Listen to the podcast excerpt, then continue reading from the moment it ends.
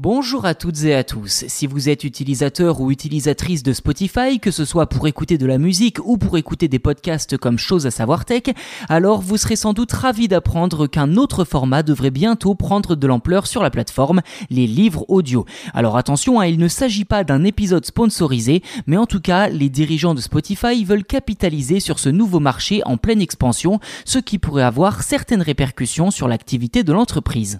Début juin, le PDG de Spotify, Daniel Eck, a affirmé, je cite, que le marché du livre audio est le principal objectif de domination de l'entreprise. Nous pensons que sous leurs différentes formes, il représente une opportunité considérable. Comme nous l'avons fait dans le podcasting, attendez-vous à ce que nous jouions pour gagner. Fin de citation. Voilà qui donne le ton, hein. Mais si l'on essaye de lire entre les lignes, cette décision que l'on pourrait qualifier de soudaine de devenir leader mondial du livre audio n'est pas si étonnante que cela. En réalité, elle a même été minutieusement réfléchi depuis plusieurs mois.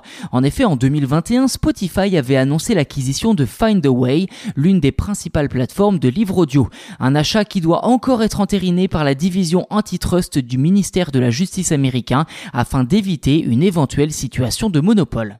Pour rappel, Findway a été lancé en 2005 dans l'état de l'Ohio aux États-Unis et affirme posséder aujourd'hui le plus important catalogue de livres audio au monde. La plateforme collabore d'ailleurs en tant que fournisseur avec des guillemets pour des distributeurs majeurs comme Audible d'Amazon ou encore Apple et Google.